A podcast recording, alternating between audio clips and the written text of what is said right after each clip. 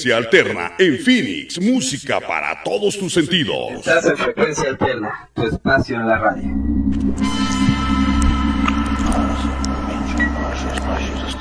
Se abren las puertas de Ultratumba. Bienvenidos a Frecuencia Paranormal Arizona, un espacio dedicado al mundo esotérico y sobrenatural. En un momento comienza.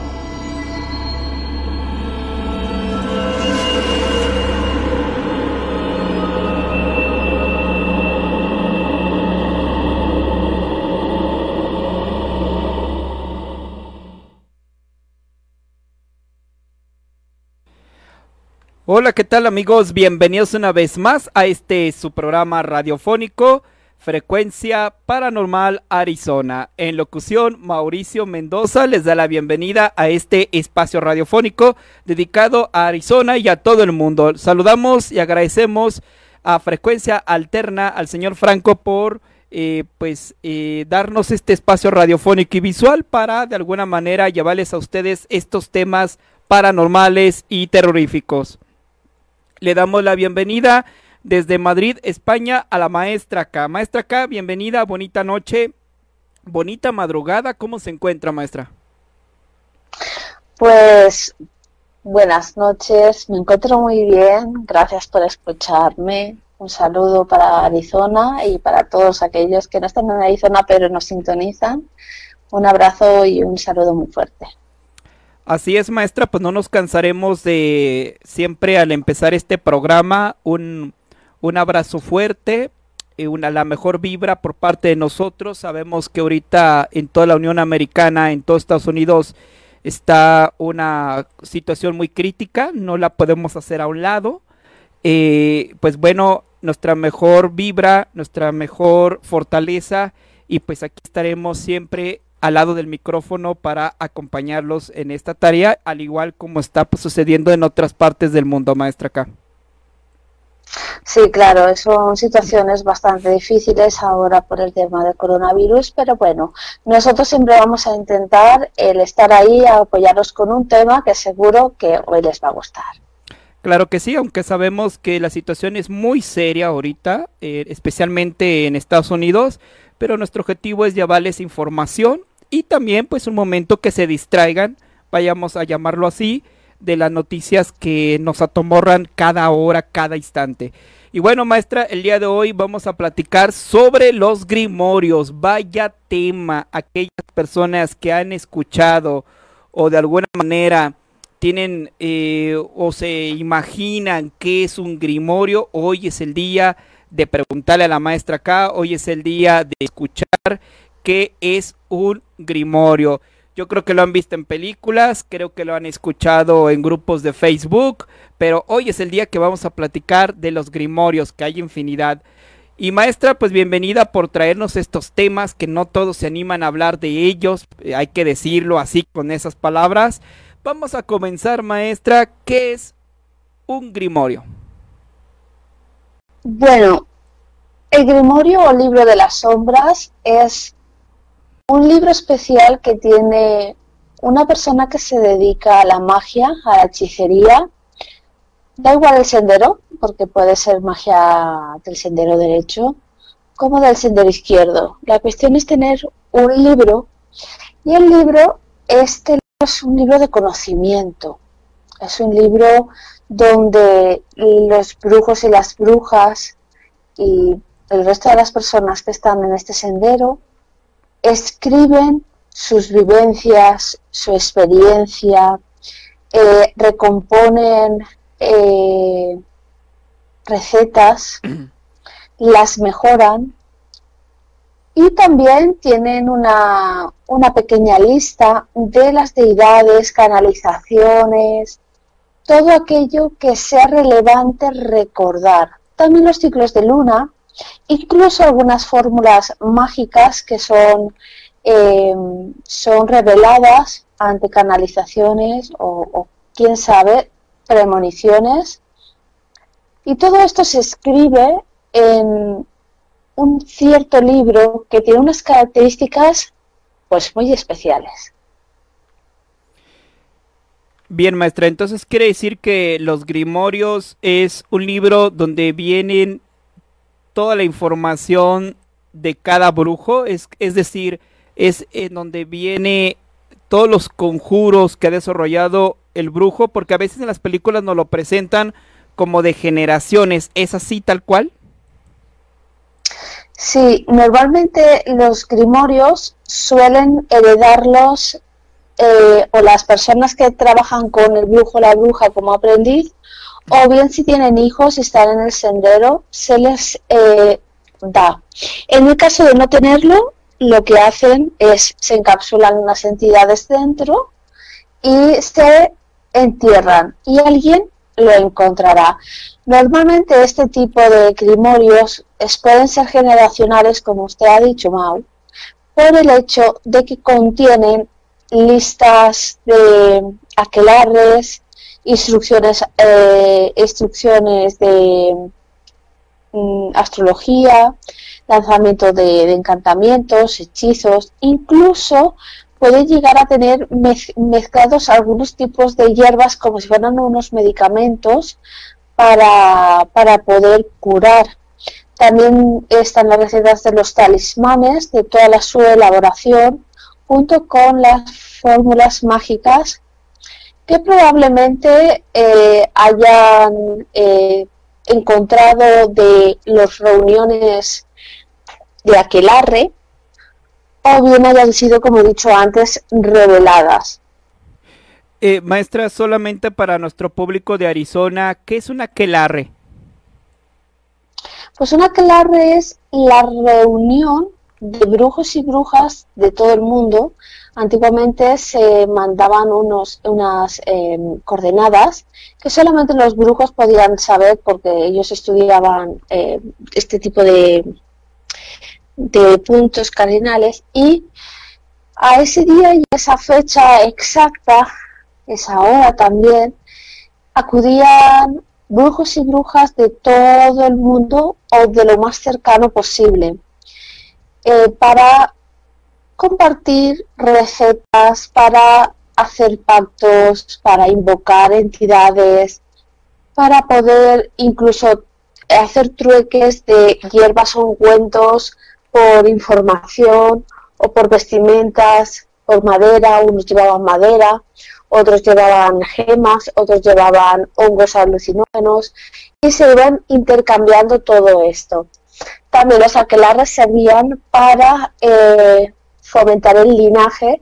Los brujos y las brujas lo que hacían era mantener su linaje, su fuerza y unir poderes teniendo pues un bebito. Entonces esto les fomentaba de que el linaje y su fuerza no se perdiera y que sus grimorios y su sabiduría quedaran en manos de este, este bebito.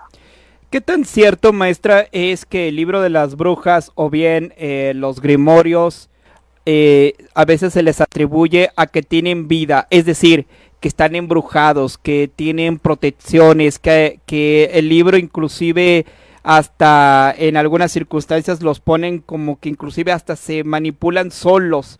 ¿Qué tan cierto es esto o qué tan falso es, maestra?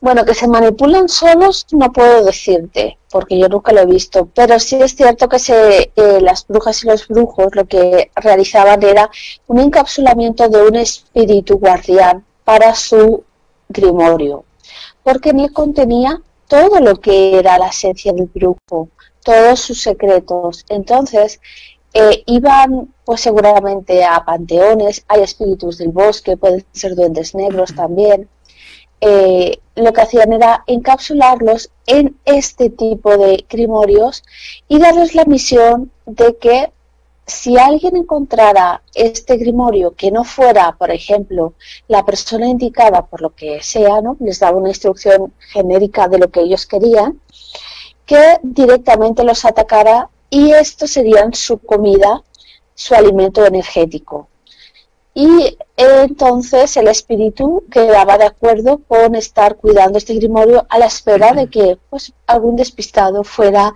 a rescatarlo y poder alimentarse de, él.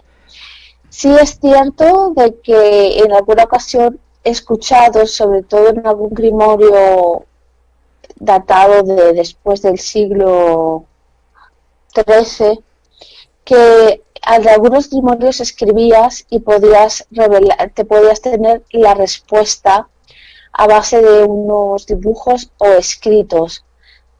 Yo lo máximo que he podido realizar es una eh, escritura en mi grimorio y hacer una escritura automática, eso sí, pero escribirlo y tener la respuesta del día siguiente, no exactamente.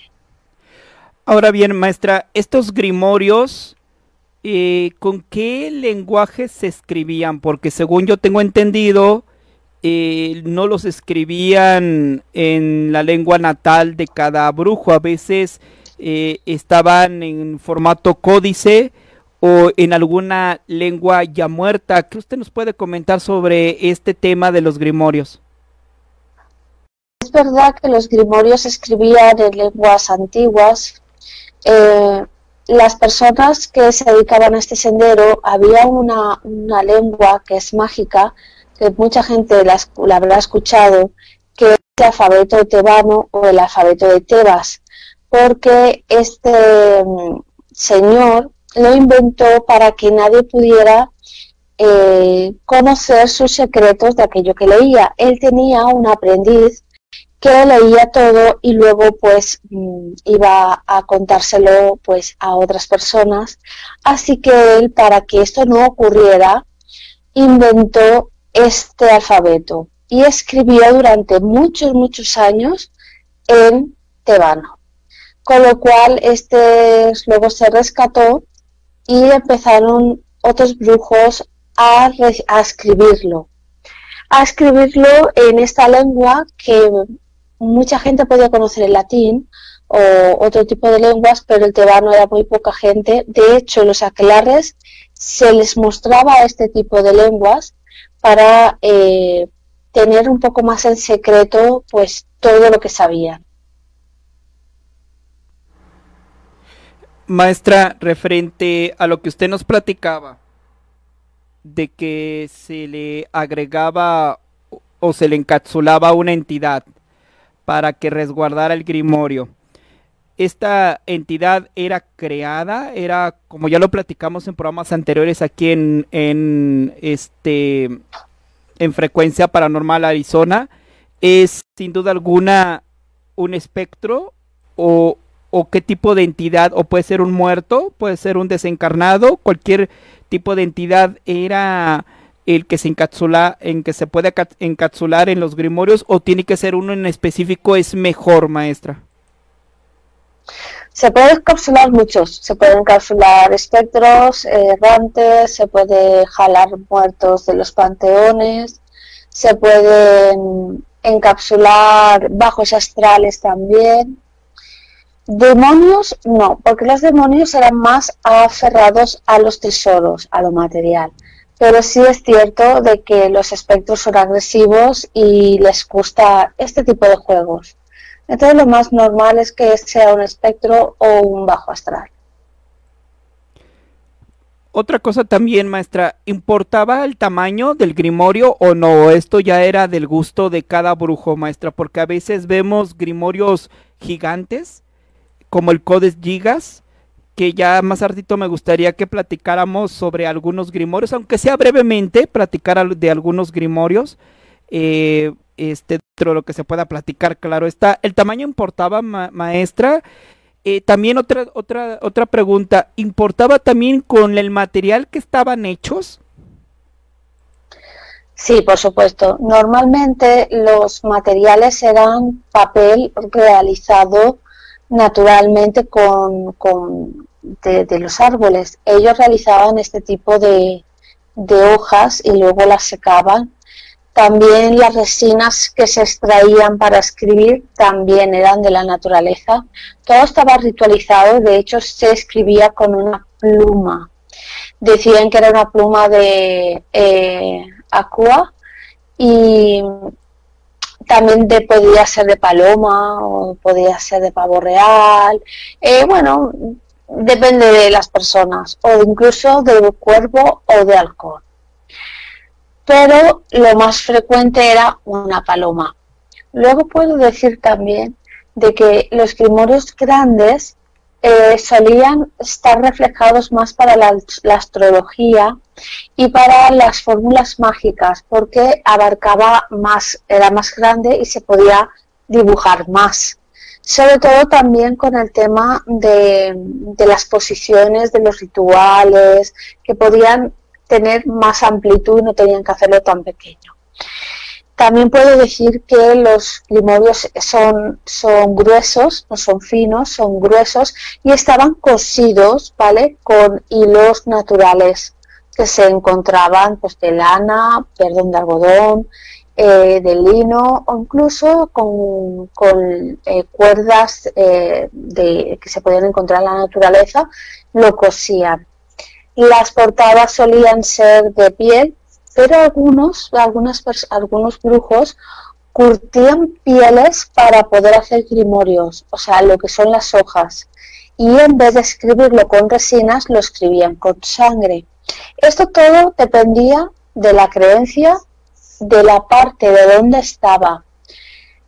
También puedo decir que Anteriormente al siglo XIII no había muchos grimorios, no hay grimorios.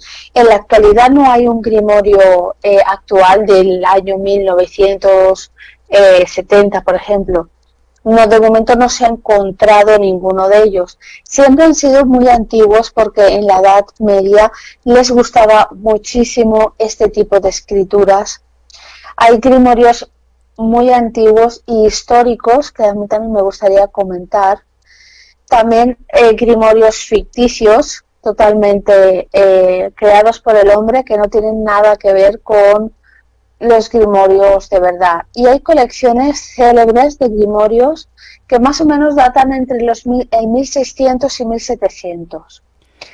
Pero todos ellos contienen casi todo lo mismo, dibujos, sigilos, recetas, eh, por supuesto experiencias, trances, eh, muchos secretos de, palabras, secretos de cómo hacer báculos, varitas, cómo, cómo proteger este tipo de herramientas, por ejemplo, en el, en el de San Cipriano y el del rey Salomón se encuentran las herramientas mágicas muy parecidas, pero siempre tienen lo mismo, ¿no? Un cuchillo blanco, un cuchillo negro, con unos decretos específicos.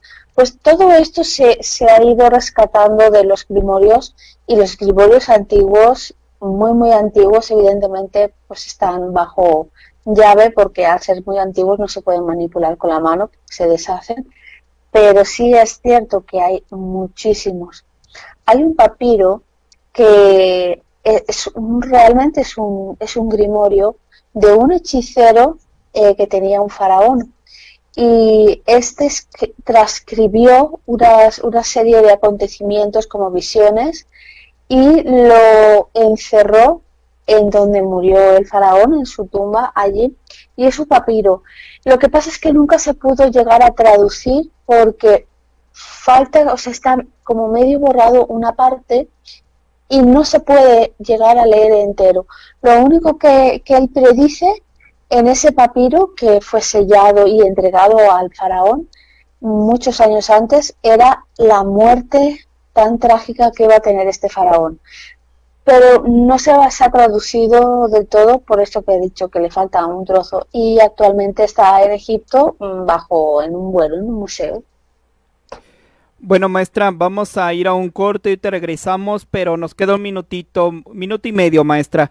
Eh, maestra, así rapidísimo, yo he sabido que la antigüedad se acostumbraba a transcribir los grimorios. ¿Qué tan cierto es esto que a veces documentos muy antiguos había personas que se dedicaban a copiarlos precisamente a mano, como no había copiador en nada de ello, eh, se acostumbraba a transcribirlos y estas, aun cuando fueran réplicas, regularmente gente muy adinerada, muy acomodada de la antigüedad tenían acceso a estos grimorios. Sí, es totalmente cierto. Normalmente las personas que transcribían esto eran monjes que estaban en silencio, mm, tenían unos pactos de silencio realizados en el monasterio y cada uno tenía una lengua distinta. Unas personas podían hablar español, otros en francés y lo transcribían a este, a este idioma. Al, idioma que usted que, estaban hablando con lo cual podían tener en un solo por ejemplo en un solo mes pues cinco o seis idiomas el problema de esto es que habían unas pautas específicas de no de que en el original estaban y en la copia no. Y eso después del corte lo desciframos. O, sí, después del corte o la, o la traducción, ¿no, maestra? A veces había incongruencias en la traducción y ya no les funcionaba igual, ¿verdad? Vamos a ir a un corte y a un momento regresamos en este su programa Frecuencia Paranormal Arizona con el tema de los grimorios con la maestra K. Regresamos.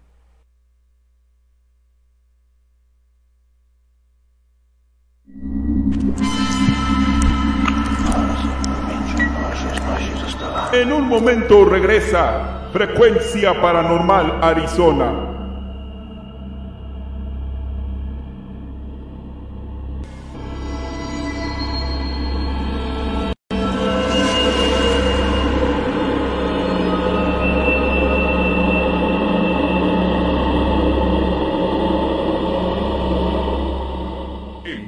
Regresamos en Frecuencia Alterna, tu espacio en radio.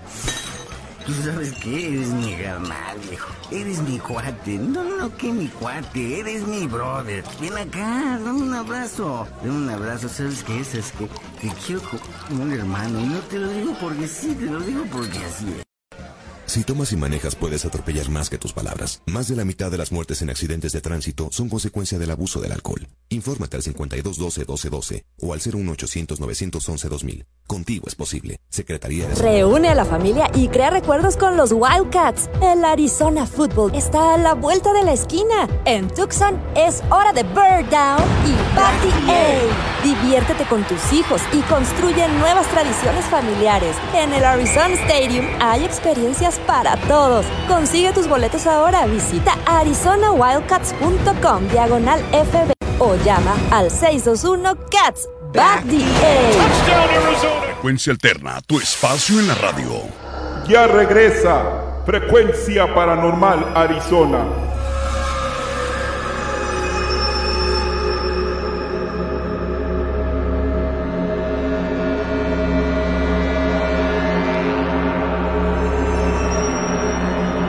Continuamos completamente en vivo en este su programa preferido, Frecuencia Paranormal Arizona. En locución, Mauricio Mendoza, sean bienvenidos a este espacio radiofónico y visual.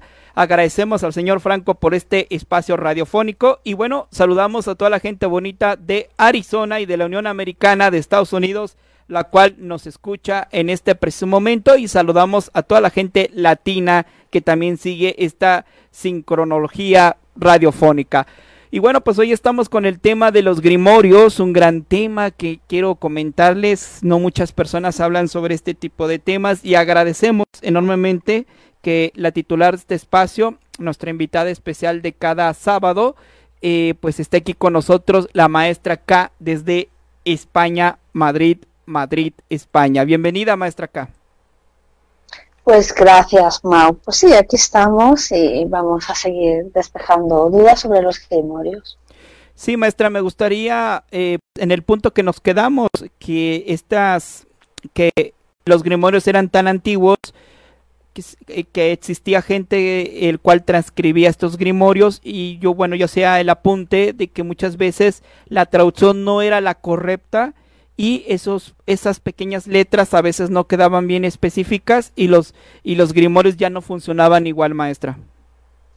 Claro, os explico, porque en la antigüedad no había la tecnología de hoy en día que se pueda poner un traductor y bueno, puede ser que también un compañero pueda darte la opinión. En este caso ellos tenían el silencio como prioridad y no podían hablar ni comunicarse con nadie así que ellos en alguna ocasión no podían llegar a entender por la letra, por el desgaste, este tipo de manuscritos y entonces lo ponían como ellos lo entendían.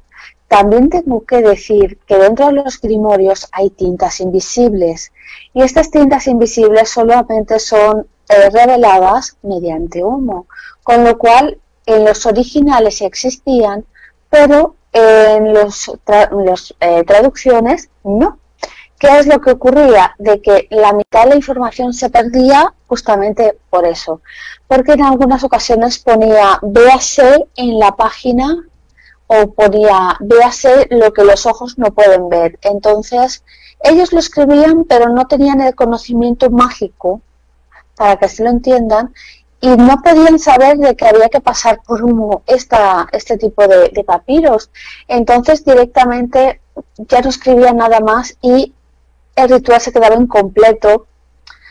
Y si se quedaba incompleto y ellos veían que faltaba algo, pues ya lo añadían según su criterio. No es que estuviera mal, pero evidentemente ya no era lo original. Ya está difiriendo. ¿Qué es lo que ocurre? Que al igual la traducción en latín, por ejemplo, eh, esta persona le había dado una su forma, su forma de pensar, en francés lo había hecho de otra forma y no coincidían. No coincidían en ninguno, eh, en ese ritual no coincidían, cada uno tenía uno. Entonces nadie sabía cuál era el verdadero y realmente ninguno era el verdadero. El verdadero era el original. Desde luego que sí, maestra. Maestra, me, me encantaría, maestra, que podamos mencionar algunos grimorios con una breve, muy breve descripción, porque mucha gente ya los conoce, eh, pero eh, más o menos eh, tener una idea de, de, qué es lo que estamos hablando. por ejemplo, tenemos los que a mí se me vienen ahorita a la mente y analizarlos porque son distintos entre ellos. Por ejemplo, el de San Cipriano, maestra, ¿qué nos puede platicar sobre este grimorio? ¿Por qué el libro de San Cipriano se le considera grimorio? ¿Qué contenido tiene? Y una pregunta, ¿cuántos libros tiene San Cipriano que se les considere grimorios? Bueno, San Cipriano escribió tres grimorios, pero en la traducción que tenemos actualmente están incompletas, no están todos, o sea, no está el grimorio completo. Mm, yo nunca he podido encontrar la parte que falta, solamente he encontrado dos. La, el San, Cipriano eh, escribió sus recetas, su forma de poder eh, quitarse el mal como él lo veía. escribió, dibujó y, por supuesto, mm, puso las oraciones pertinentes que él hacía él escribió lo que a él le funcionaba. ¿Qué es lo que ocurre? Que en esa época era fácil encontrar todos los materiales que allí se ponen, pero en la actualidad o están desfasados, están prohibidos o directamente eh, ya hay que mejorar esa receta, esa, esa, esa forma de, ritualizar porque San Cipriano tenía una visión de lo bueno y lo malo. De hecho, él tenía, como he dicho antes, sus herramientas siempre eran para las partes de sanación, para poder sanar y, dar vida y también para quitar vida. Tenía cuchillo blanco para poder sanar, para poder cortar enfermedades, para poder eh, realizar trabajos blancos, por así llamarlos, etiquetarlos de alguna forma y también tenía el cuchillo de empuñadura negra para poder sacrificar animales, para poder obtener eh, pues beneficios de entidades oscuras como él los llamaba diablos. Eh, maestra, solamente para cerrar el tema de San Cipriano y su grimorio, eh, ¿era un solo libro y lo partieron en tres o si escribe efectivamente tres libros? No, era un grimorio partido entre tres. Hay tres partes de ese grimorio. Lo que pasa es que cada uno le da, le da una, un nombre distinto. Pero sí, son, es un grimorio que se partió en tres. Hemos hablado de que el grimorio era muy, grueso y se partió. Ok. Pincelada, hablamos poquito sobre otro grimorio muy famoso de el rey Salomón, las clavículas del rey Salomón, que se dividen en dos las clavículas mayores y las clavículas menores. ¿De qué nos puede platicar sobre este grimorio, maestra? Igual, ¿fue partido en dos? ¿Era uno solo? ¿O, realmente el rey Salomón los... De hecho, ¿realmente lo escribió el rey Salomón? Porque también mucha gente a lo mejor tiene esa pregunta. Sí, el rey Salomón escribió ese, ese, em, este grimorio. Eran dos grimorios, el primero y el segundo. El primero era las clavículas mayores y después escribió las menores, eh, en el cual relata cómo le dieron el anillo, por qué le dieron el anillo, relata eh, su gran hazaña de construir un templo para, Dios, porque él era católico, y cómo el arcángel eh, San Miguel le dio un anillo para poder controlar y sacar información a los diablos, como ellos los llamaban, palabra pagana. Eh, y bueno, esto es lo que él hacía, más bien hacía como periodismo, pero un, pero un poco extraño, los encapsulaba en este, en este tema de, de, de anillo. Y luego los entrevistaba, por así llamarlo, y entonces él apuntaba toda esa información y luego los liberaba para que entiendan. También él tenía eh, indumentaria, todo lo tipo de, magia oscura, porque todo eso era a través de los demonios que le decían cómo tenía que hacer, pues tener que, cómo tenía un brujo, tenía que trabajar. Y él todo eso lo transcribió y lo puso también recetas, eh, sigilos y escribió absolutamente todo, las jerarquías de los, de los, eh, de lo que son los, los eh, infernales. De hecho, mm, dicen que los infernales son más de 3.000. Eh, yo no conozco a todos, la verdad. Conozco a unos cuantos solo. Pero bueno, él llegó a, por así decirlo, entre comillas, entrevistar a 72 demonios, que realmente son los 72 demonios que él pues eh, pudo, pudo tener acceso y sí, eh, lo escribió él, igual que San Cipriano, pues lo, lo escribió él. Mucha gente, incluso hasta, creo que usted me comentó que en su óptica se complementaba, ¿no? Para un lector actual, San Cipriano y el Rey Salomón, los dos, los dos grimorios. Sí, se complementan porque dicen muchas cosas eh, en común en distinto tipo de época y lo que no dice uno lo dice el otro. Es como una fusión, ¿no? En, distintas, en distintos años, pero sí, es verdad que, se complementan. No sé si es porque al igual crearon, mm, el rey Salomón pudo llegar a, leer algún manuscrito, que también es posible, ¿de acuerdo? Igual que existen también otros tipos de grimorios llamados malditos, por el tema de que decían que cuando se leían eh, moría gente. A ver, maestra, a ver, ya nos brincamos ahí un alto en el camino. Grimorios malditos porque quienes lo leían eh, eh, no sobrevivían, fallecían. ¿A qué se debía esto? ¿Al guardián, a la entidad que tenían o a una maldición o a qué se debía? A la maldición. Era una maldición que cuando liberaban al guardián, la maldición la tenía la lectura. Eh, la tinta que se, que se escribía estaba decretada para que la persona cuando terminara de leerlo y tuviera toda la sabiduría, muriera trágicamente. Y de hecho ha sido así y este tipo de libros malditos mmm, casi todo el mundo pues eh, lo sabe o si no lo sabe al menos sabe los títulos pero nunca nadie los ha descargado ni siquiera los han buscado y existen en internet. Wow maestra hay otro grimorio que se me viene a la mente pero no sé si considerarlo grimorio o no. Usted ya nos nos platicará si andamos cerrados o no. Coloquialmente conocido el Necronomicon. Lo podemos considerar como un grimorio y que es, no sé si ha, se ha tocado el tema sobre el Necronomicon, que a veces es muy famoso en, las redes sociales. Bueno, el Necronomicon es un grimorio ficticio, ¿vale? realizado por un escritor estadounidense, que todo el mundo sabe que es Lovecraft. Y el Necronomicon, igual que los manuscritos de, ¿cómo se llamaban? eh, Los- empa- espérate, ¿cómo se llamaban? Empacóticos, también los que se escribió él. Eh, él los incorporó, ¿vale? Eh, fueron, fueron incorporados por, por los mitos de, de Chucrú, ¿de acuerdo? Los sacó ahí, hizo un batiburrillo y pero no son reales, ni los dibujos son reales, ni nada, es todo ficción.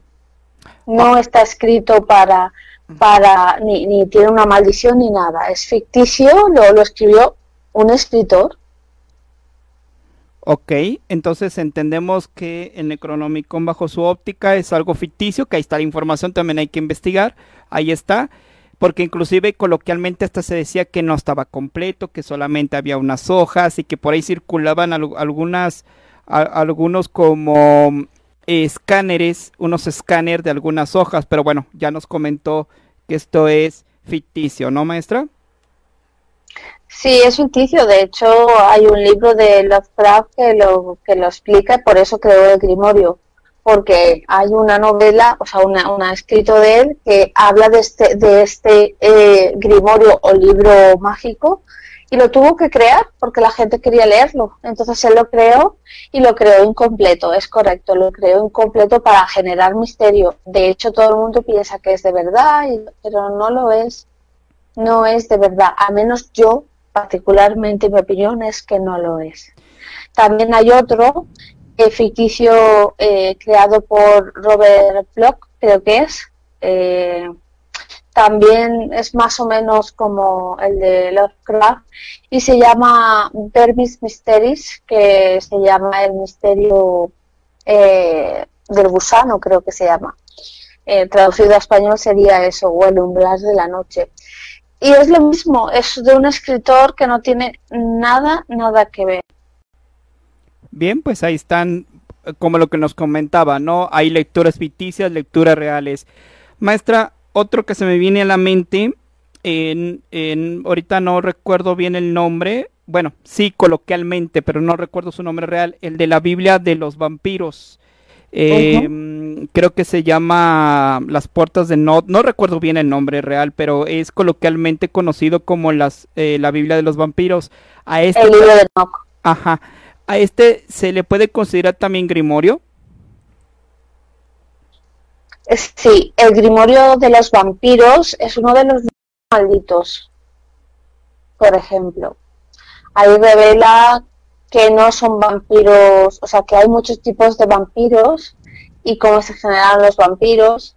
Y realmente el libro de Note es bastante, bastante peculiar. Al menos las, las copias que yo he leído, pues no, no me no causan nada. Pero sí las primeras copias que se vendieron en subastas, sí eh, tenían la maldición todavía. Ok, porque me imagino que fueron transcribidas eh, tipo, re- tipo idéntico al original, supongo yo.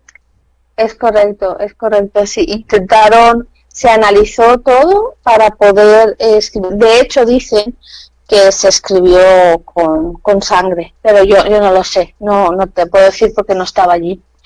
Hay muchas colecciones célebres de, de grimorios buenos que ni siquiera han salido, que no son conocidos, como los libros prohibidos de Patricio eh, Sinon, creo que son datados de 1622 o los tesoros bibli- bibliográficos de Fray Diego, creo que se llaman.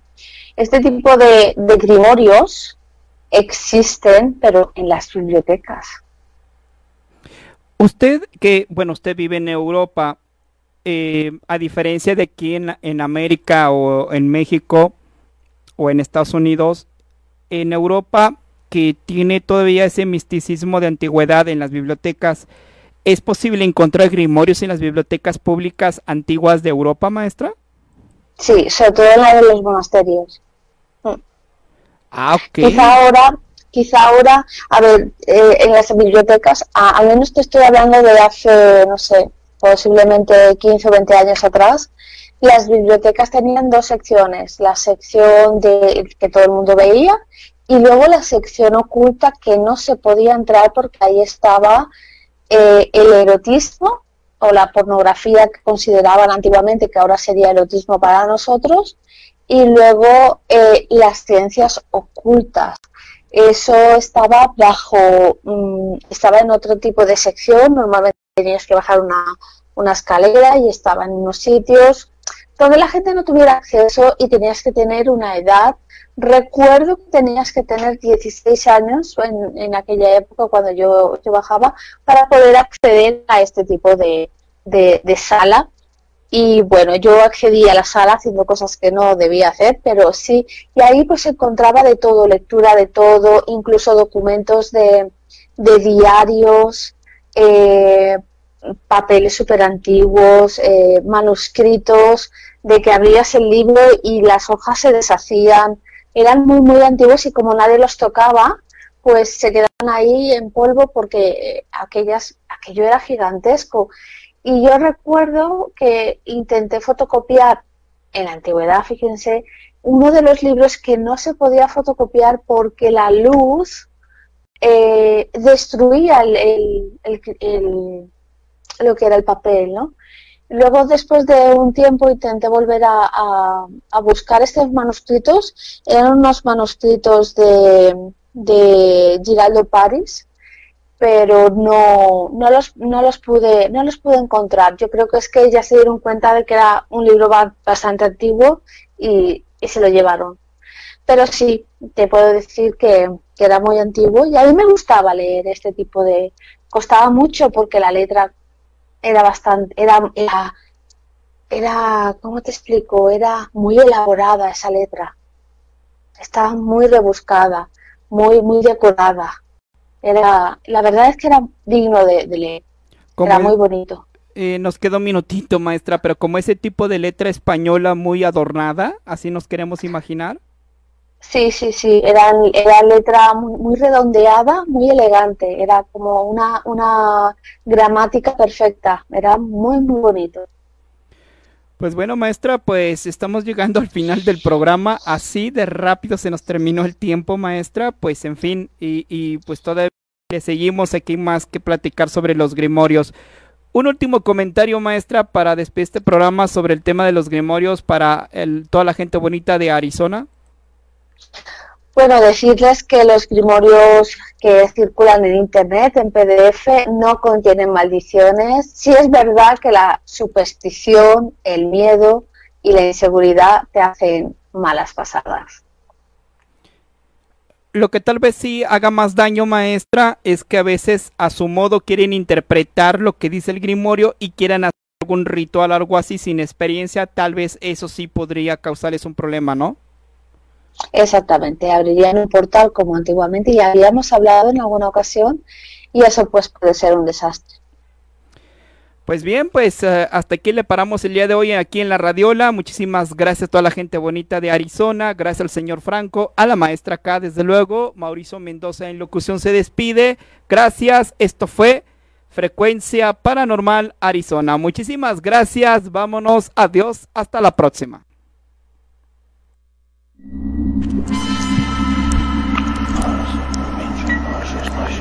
Este fue tu programa, Frecuencia Paranormal Arizona. Los esperamos en la siguiente sintonía de Ultratumba.